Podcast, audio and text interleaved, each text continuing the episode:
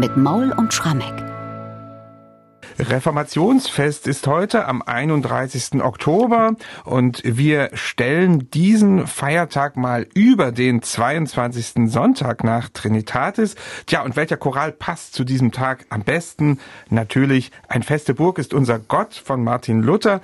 Genau das hat sich auch Johann Sebastian Bach gedacht und daraus eine große Choralkantate gemacht.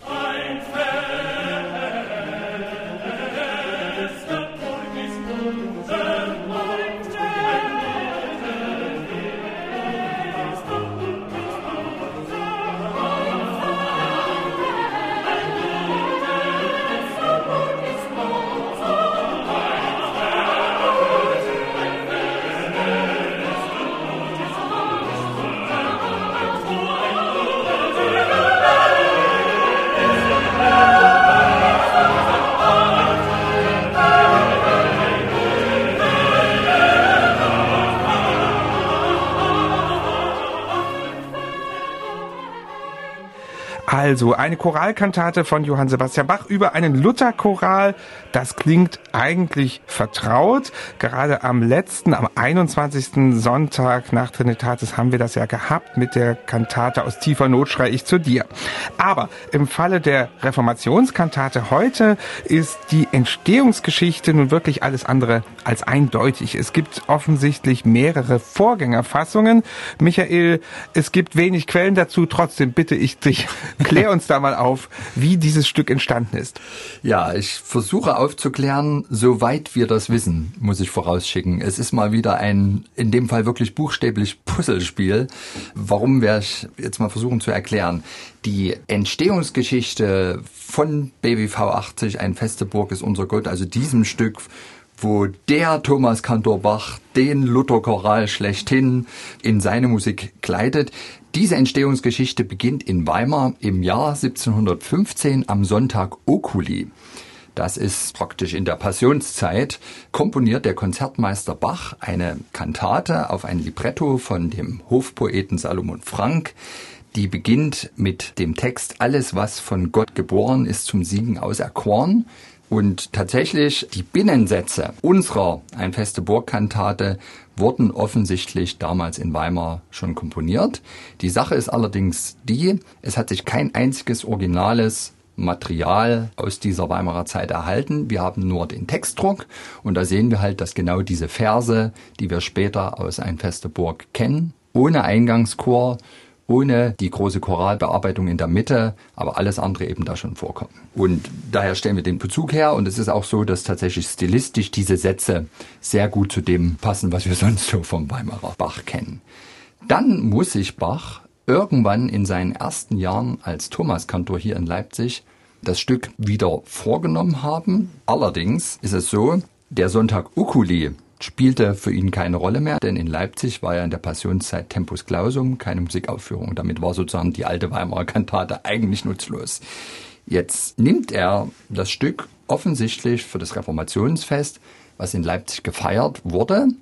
Allerdings muss man auch sagen, nicht so besonders laut. Leipzig hat noch ein anderes Problem. Leipzig ist im albertinischen Sachsen, wo wir ja seit 1697 einen katholischen Regenten haben. Und natürlich hat man von Dresden aus gesagt, im Kernland der Reformation darf man das Reformationsfest feiern aber bitte nicht so laut. Nicht so laut, ja, und auch ohne jeglichen Schimpf und Spott gegen die Katholiken.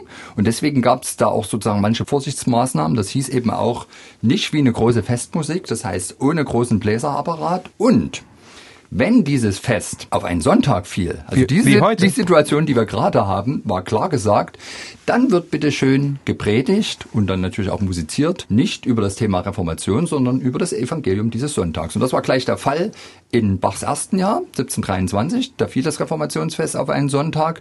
Da war klar, wegen dieser Konstellation musste Bach keine Reformationskantate schreiben. Jetzt ist es aber so, wir haben von einer ersten Fassung, wo Bach eben tatsächlich eine Kantate, die mit dem Choral Ein feste Burg ist unser Gott begann, das erste Blatt erhalten, und zwar in der Art einer wertvollen Schatzkarte, in drei Teile zerschnitten. Ein Teil, der obere Teil, liegt in einem Pariser Museum, überliefert über eine polnische Pianistin. Der andere Teil in der Nationalbibliothek St. Petersburg kam da über einen Wiener Sammler hin. Und der dritte Teil in Privatbesitz in Princeton in Amerika. Unglaublich, ne? Unglaublich. So. Und wenn man aber diese drei Plättchen zusammensetzt, also die Schatzkarte zusammensetzt, stellt man fest, diese ein feste Burgkantate begann nicht mit einer großen Fantasie über diesen Choral, so wie wir es kennen, wie wir es auch nachher gleich hören werden, sondern mit einem schlichten vierstimmigen Satz über die Choral. Und der zweite Satz aber ist tatsächlich dieses alles, was von Gott geboren, aus der alten Weimarer Kantate. Also das heißt, offenbar vielleicht 1724 im Rahmen des Choralkantatenjahrgangs, vielleicht 25, 26, hat er eine erste Leipziger Fassung, ein feste Burg, komponiert. So wie wir das Stück aber heute kennen, muss es entstanden sein irgendwann in den 1730er Jahren, also mit der großen Choralbearbeitung zu Beginn, den übernommenen Sätzen aus der Weimarer Zeit und der neuen großen weiteren Choralbearbeitung von der Strophe Und wenn die Welt voll Teufel wäre. Aber dazu haben wir keinerlei originales Material, also Bachs Partitur ist nicht da, sind auch keine originalen Aufführungsstimmen da. Der einzige Grund, warum wir dieses großartige Stück besitzen, ist, dass Johann Christoph Altnicol wurde Bachs Schwiegersohn in den späten 1740er Jahren, anscheinend in der Zeit, als er Bassist in Bachs Kirchenmusik war, das ist so zwischen 1745 und 1747 sich das Stück abgeschrieben hat. Und diese Abschrift hat sich zum Glück erhalten und deswegen kennen wir die Kantate. Aber jetzt habe ich lange geredet. Also man sieht mal wieder, wie schwer wir es in der Bachforschung manchmal haben, die Genese von solchen Stücken zu ergründen, wenn eben wirklich nur Rudimente, Fragmente erhalten geblieben sind. Und wir beide halten uns heute auch nicht an kurfürstliche Ansagen aus Dresden und stellen umgekehrt diese Kantate über die des heutigen eigentlich 22. Sonntags nach Trinitatis. Ein feste Burg. Dieser berühmte Choral wird hier von Johann Sebastian Bach vollständig zitiert. Das haben wir nur in den Choralkantaten, in denen er keinen zusätzlichen Text sonst beifügt. Da gibt es ja ein paar, hatten wir auch schon in unserem Podcast, zum Beispiel Lobe den Herren oder einige andere. Hier ist es aber so, es ist der vollständige Choraltext dabei und Zusätze eines Librettisten. Wie passt das jetzt zusammen, wenn man bedenkt, dass diese Dichtung eigentlich ja für den Sonntag Oculi vorgesehen war. Nein, es passt deswegen ganz gut zusammen. Am Sonntag Oculi ist das Evangelium etwas, da geht es um die Teufelsaustreibung. Und da fällt uns natürlich sofort die dritte Strophe von Ein feste Burg ist unser Gott ein. Und wenn die Welt voll Teufel wäre und wollten uns verschlingen. Und daher passen auch die Reflexionen, die Salomon Frank für die Oculi-Kantate in seinen Arientexten geliefert hat, ganz gut zum Kontext des Chorals. Also in der ersten Arie ist eigentlich die Aussage, die Getauften sind die Sieger und Getaufte sind ja schon mal eh ziemlich weit weg vom Teufel. Die zweite Arie ist, Jesus kommt in unser Herz, ist da so die Grundaussage und die dritte Arie, Gott im Mund, Glaube im Herzen, all das kann man natürlich auch wunderbar auf die Zelebrierung des Reformationsfestes in Sachsen übertragen. Verstehst du das, lieber Bernhard, du als Katholik? Ich verstehe das als Katholik sehr gut und denke sowieso ja sehr viel ökumenisch hier und verstehe jetzt auch, warum Bach natürlich schon in Weimar diese Choralmelodie in der ersten Arie zitiert hat. Genau. Damals vermutlich noch rein instrumental, genau. das wissen wir nicht, aber das war natürlich auch der letzte Grund dann dafür, dass er diese Kantate wieder auflegen konnte, auch außerhalb der Passionszeit. Wir schauen mal auf den Eingangschor und da hatte Bach wieder mal sehr viel Freude, den Stile Antico anzuwenden, obwohl dieses Lied nicht in einer Kirchentonart steht und obwohl er hier nicht so archaisch wird, wie wir das gerade letzten Sonntag hatten in der Kantate aus tiefer Not. Da kann ich dir nur vollkommen beipflichten. Für mich und nicht nur für mich, ich glaube für viele, die in Bachs Kantatenwerk sehr zu Hause sind, ist dieser Eingangschor vielleicht der Höhepunkt des Bachschen Eingangchorschaffens. Erstmal ist er riesig dimensioniert. Ich bin du weißt, ein lausiger Geiger, ich habe schon ein, zwei Mal mitgespielt, ganz polyphon gedacht, wenn man da einmal rauskommt, Himmel, du kommst nicht wieder rein. Ja? Im also, Satz zwei bist du wieder drin dann, ja. Ja, genau. Und was hier passiert, ist natürlich das, was immer in den chorischen Choralfantasien erstmal passiert. Der Choral wird zeilenweise verarbeitet in einem dichten polyphonen Satz. Bloß was Bach hier macht, ist sozusagen nochmal sich zusätzliche Schwierigkeiten aufbürden. Es ist zum Beispiel so, wenn die Zeilen zwei und vier jeweils durchgeführt werden, singen einzelne Stimmen sogar noch zusätzlich die erste Choral bzw. die dritte Choralzeile, so dass sich da ganz komplizierte, komplexe Kombinationen ergeben. Und ganz am Schluss der Durchführung einer Choralzeile erscheint der Choral dann als Cantus Firmus auch immer noch mal gleichzeitig und zwar kanonisch verflochten in Oboe und Generalbass, also in den ganz hohen und in den ganz tiefen Instrumenten. Und dadurch kriegt das eine Wirkung, dass dieser Choral die Aussage dessen und dessen Melodie vom Fundament bis in die Spitze, also schlichtweg weltumspannend Gültigkeit hat. Und ich glaube, darin liegt auch dieser Zauber dieses Stücks und diese Zeitlosigkeit und diese Wucht und diese Allmacht.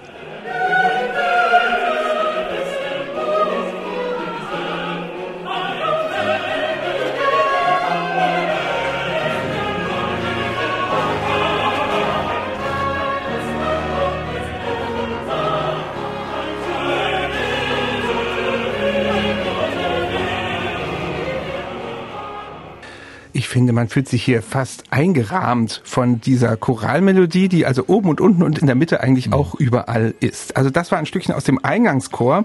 Es geht aber noch weiter. Wir haben es schon ein paar Mal erwähnt. Zwei weitere Verse werden kunstvoll von Bach in dieser Kantate verarbeitet. Zum Beispiel Strophe 2, das ist diese Arie aus Weimar. Genau, also Salomon Frank reimt in Weimar für die Oculi-Kantate ein Arientext alles, was von Gott geboren, ist zum Siegen auserkoren. Wer bei Christi Blutpanier in der Taufe treu geschworen, siegt im Geiste für und für. Alles, was von Gott geboren, ist zum Siegen auserkoren. Und hier hat Bach wahrscheinlich schon, weil er diesen Bezug inhaltlich zu ein feste Burg ist unser Gott erfasst hat, den Instrumenten die Luther-Melodie des Chorals in die Noten geschrieben, aber das tut Bach dann in der Leipziger Fassung textieren. Das heißt, der Satz wird zu einem Duett.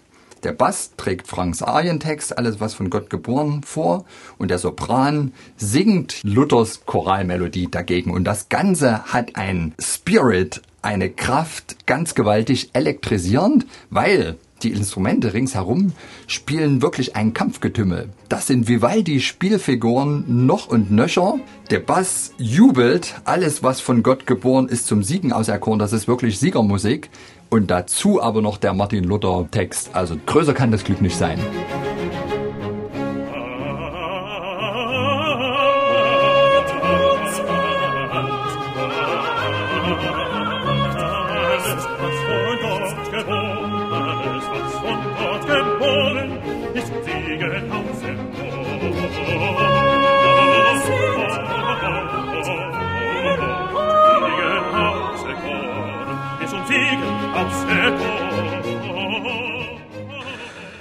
Größer kann das Glück nicht sein, hat Michael Maut zu diesem Stück eben gesagt. Und jetzt Strophe 3, im Grunde wiederum etwas ganz anderes. Und wenn die Welt voll Teufel wäre, heißt es in diesem dritten Vers. Und was macht Bach daraus? Ja, wie soll ich sagen? Also das ist vielleicht die Choralfantasie, die auch mit 100.000 Leuten in einem Fußballstadion funktionieren würde. Das Orchester hat richtig viel zu tun. Die Streicher spielen auch wieder Vivaldi Spielfiguren schnell, kunstvoll, kraftvoll, machtvoll. Und der Chor singt nicht vierstimmig, sondern vereinigt sich in einer Stimme, um nur den Cantus Firmus, die berühmte Luther-Melodie, zu singen. Und zwar auf diesen Text, wo es wirklich darum geht, was der Glaube uns bringt im Kampf gegen den Teufel. Und wenn die Welt voll Teufel wäre und wollten uns verschlingen, so fürchten wir uns nicht so sehr. Es soll uns doch gelingen. Der Fürst dieser Welt, wie sauer er sich stellt, tut er uns doch nicht. Das macht er, ist Gericht. Ein Wörtlein kann ihn fällen. Und das miteinander kombiniert, es kann gar nicht genug Sänger geben, um diesen Cantus Firmus zu singen. Mir geht's immer so, wenn ich das höre, ich will an der Stelle auch applaudieren. Und mitsingen. Mitsingen, ja. ja. Und ich bin wirklich ganz miserabler Sänger, aber dafür reicht's noch. You never walk alone heißt es doch in einem berühmten Fußballschlager. Ja, nicht? Also stellen wir uns so das alle sozusagen im Fußballstadion vor.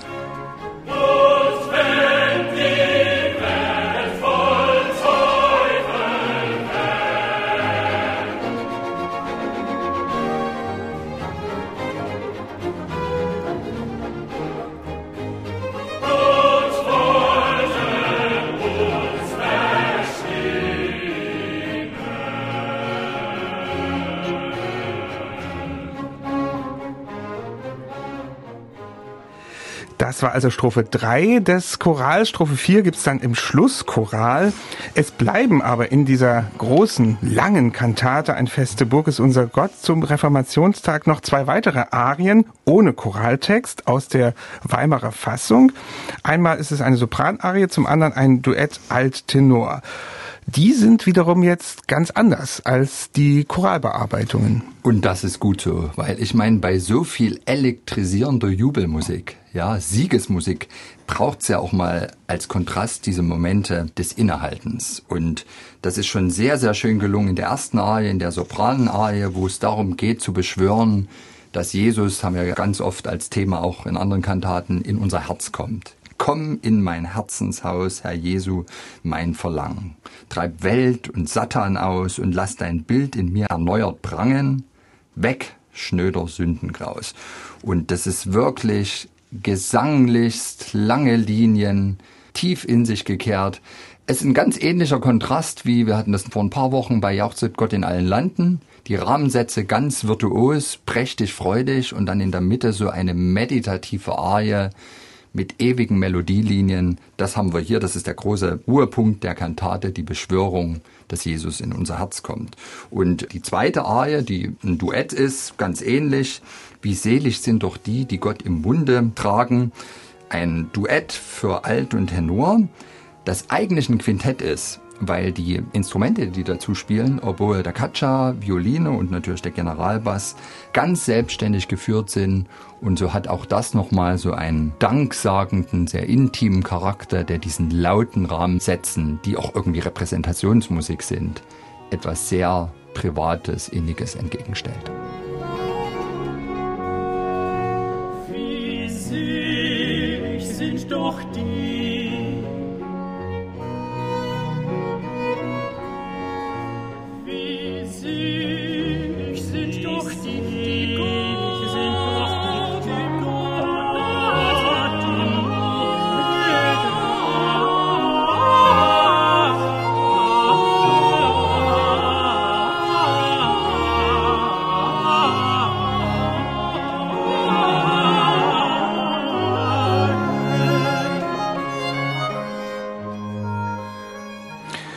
insgesamt eine sehr außergewöhnliche, umfangreiche Kantate von Bach. Wir haben das von der Entstehung versucht ja zu erklären und dann gibt es diesen populären Choral, der vollständig zitiert wird. Hatte denn diese doch sehr besondere Kantate dann eine andere Rezeption als viele andere Kantaten? Kann man das vielleicht so sagen? Ja, und die ging schon sehr zeitig dahingehend los, dass man auch experimentiert hat. Denn man muss ja auch sagen, die Kantate in der Anlage Johann Sebastian Bachs hat ja einen Makel. Es ist wirklich prächtigste, freudvollste Musik. Aber die Instrumente, die man eigentlich immer besetzt, wenn es darum geht, ganz laut Gott Danke zu sagen, die fehlen. Es gibt keine Trompeten. Und das ist letztlich damit zu begründen, dass eben in Sachsen dieses Reformationsfest zwar allenthalben gefeiert wurde, aber es musste eben leiser gefeiert werden. Das ist übrigens ganz lustig, deswegen gehen auch heute manchmal die Dirigenten hin und versuchen dann wenigstens irgendwie, gerade im Eingangschor, den Satz dahingehend aufzubrezeln, dass sie die Posaunen Kollaparte mitspielen lassen. John Elliott Gardiner bei seiner Bach Pilgrimage, als er in Wittenberg im Jahr 2000 das Stück aufgeführt hat, hat eine Posaune den Generalbass mitspielen lassen, weil im Generalbass ganz oft auch der Cantus Firmus kommt. Und das kriegt dann so einen ganz schnorrenden Charakter, wie so eine Art Regal klingt das. Also Hören wir gleich. Hören fantastisch. Wir, gleich. wir haben die Aufnahme. Okay, ja, aber jetzt geht's los. Johann Sebastian Bachs Noten von Ein feste Burg hat sein Sohn Wilhelm Friedemann geerbt. Und der war ja ab 1746 nicht mehr wie zuvor Organist in Dresden, Reformationsfest noch leiser als in Leipzig gefeiert werden musste, weil es war ja noch näher am Chorfürsten dran, der katholisch war, sondern er war Musikdirektor in Halle und Halle war preußisch. Und er hat dieses Stück offensichtlich mehrfach wieder aufgeführt und er hat einmal etwas gemacht, er hat diesen Makel, den ich beschrieben habe, es fehlen die lauten Instrumente ausgemerzt. Er hat schlichtweg drei Trompetenstimmen dazu komponiert. Wollen wir da mal kurz reinhören, wie er also diesen Satz jetzt garniert hat, um eben den Glanz der Herrscherinstrumente obendrauf zu setzen? Gern.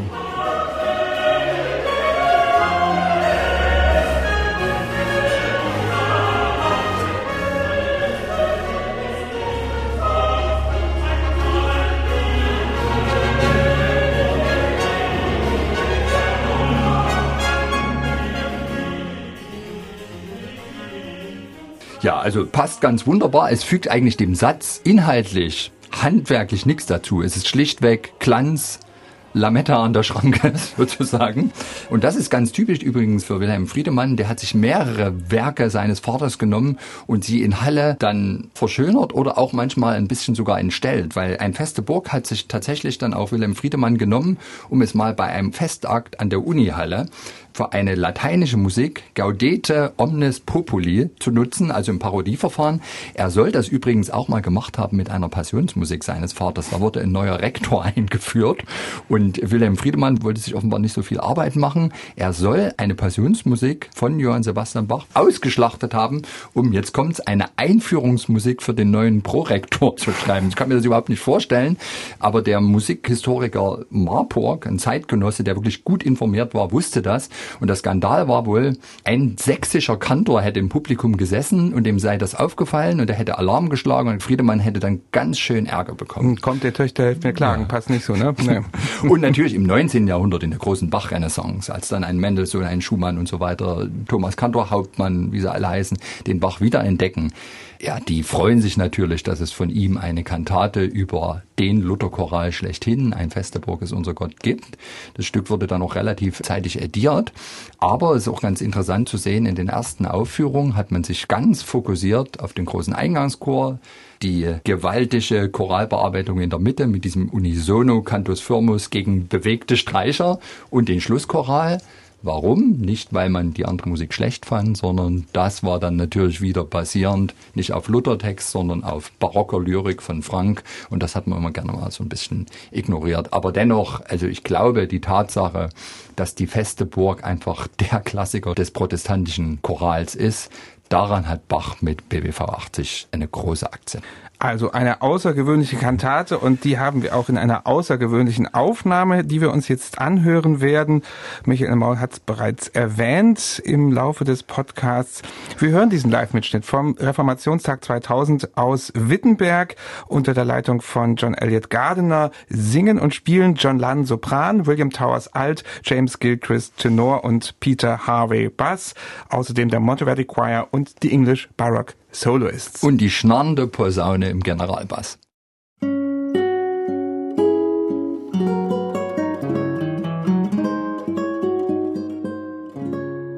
MDR Classic